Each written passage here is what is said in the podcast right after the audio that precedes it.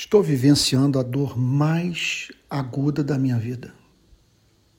A perda da minha mãe está sendo muito dura para mim. Quais são as percepções de momento? Primeiro, semear consolo torna-nos partícipes da obra de consolação de Deus no mundo. Fui socorrido de modo comovente por irmãos que me comunicaram pessoalmente ou pelas redes sociais as mais doces, sábias e bíblicas palavras de esperança. Gratidão eterna pela vida de todos os que não me deixaram só nessa tribulação. Segundo, espalhar igrejas pelo mundo, pregar o evangelho, fortalecer a fé dos convertidos são corolários do chamado de Cristo para amarmos o próximo. Não conheço instituição que mais possa fazer pelo ser humano na hora da angústia do que a igreja. Terceiro, lutar pela justiça social é uma outra forma belíssima de amar. Mas transformar a igreja em instituição exclusivamente dedicada à mudança política é desvio que o amor, a razão e a melhor teologia condenam. Quarto, a dor aprofundou meu desencanto, meu desencanto pela vida, encanto pela vida de serviço ao próximo para a glória de Cristo.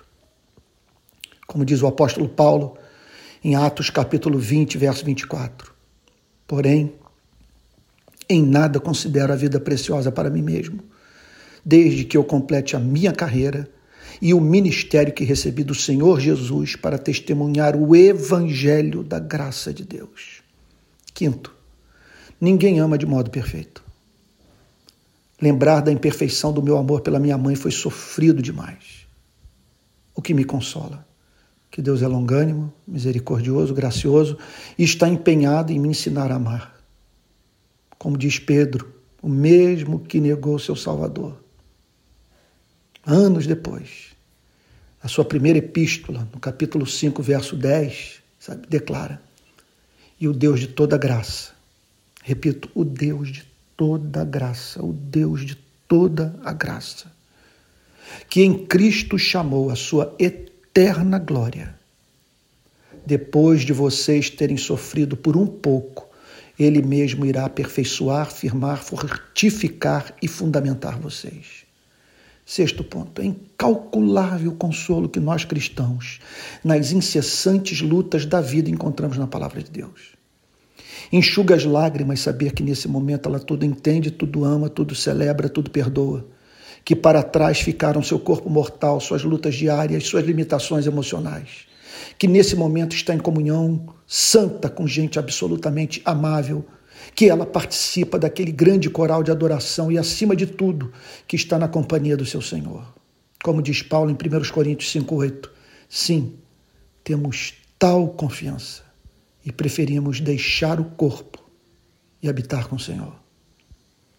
Como entender a cabeça de quem se diz cristão, mas brinca com a inspiração plenária e verbal das Escrituras. Sétimo ponto. É verdadeiro velho hino. Bem de manhã, embora o céu sereno pareça um dia calmo anunciar. Vigie ora o coração pequeno, um temporal pode abrigar. Bem de manhã e sem cessar, vigiar sim e orar. Não deixe de ler regularmente as Escrituras. Busque a intimidade com Deus por meio da oração. Não abra mão de congregar a fim de ouvir a pregação da palavra de Deus. Não podemos lidar de peito aberto com a presente existência. A vida é dura, curta, incerta.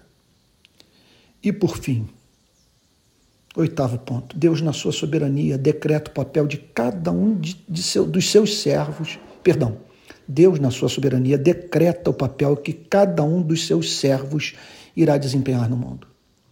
O da minha mãe foi amar seus filhos e, mediante esse amor, possibilitar, entre outras coisas, que eu me tornasse ministro da palavra. Uma das suas mais profundas alegrias consistia em saber que o seu, que o seu ventre concebeu um pregador do Evangelho. Termino fazendo um apelo a todos. Reconciliem-se com Deus por meio de Cristo. O que você espera da presente vida? O que você tem a dizer sobre o fato de que duramos pouco e que, em breve, seremos separados ou serão separados de nós os que mais amamos. Como rejeitar a mão estendida do próprio Criador que o chama para provar da mais autêntica e profunda consolação da vida, que ideologia política, filosofia humana, poder, fama, riqueza não são capazes de oferecer? Disse o Senhor Jesus em Mateus 12, 28 a 30. Venham a mim, todos vocês que estão cansados e sobrecarregados, e eu os aliviarei.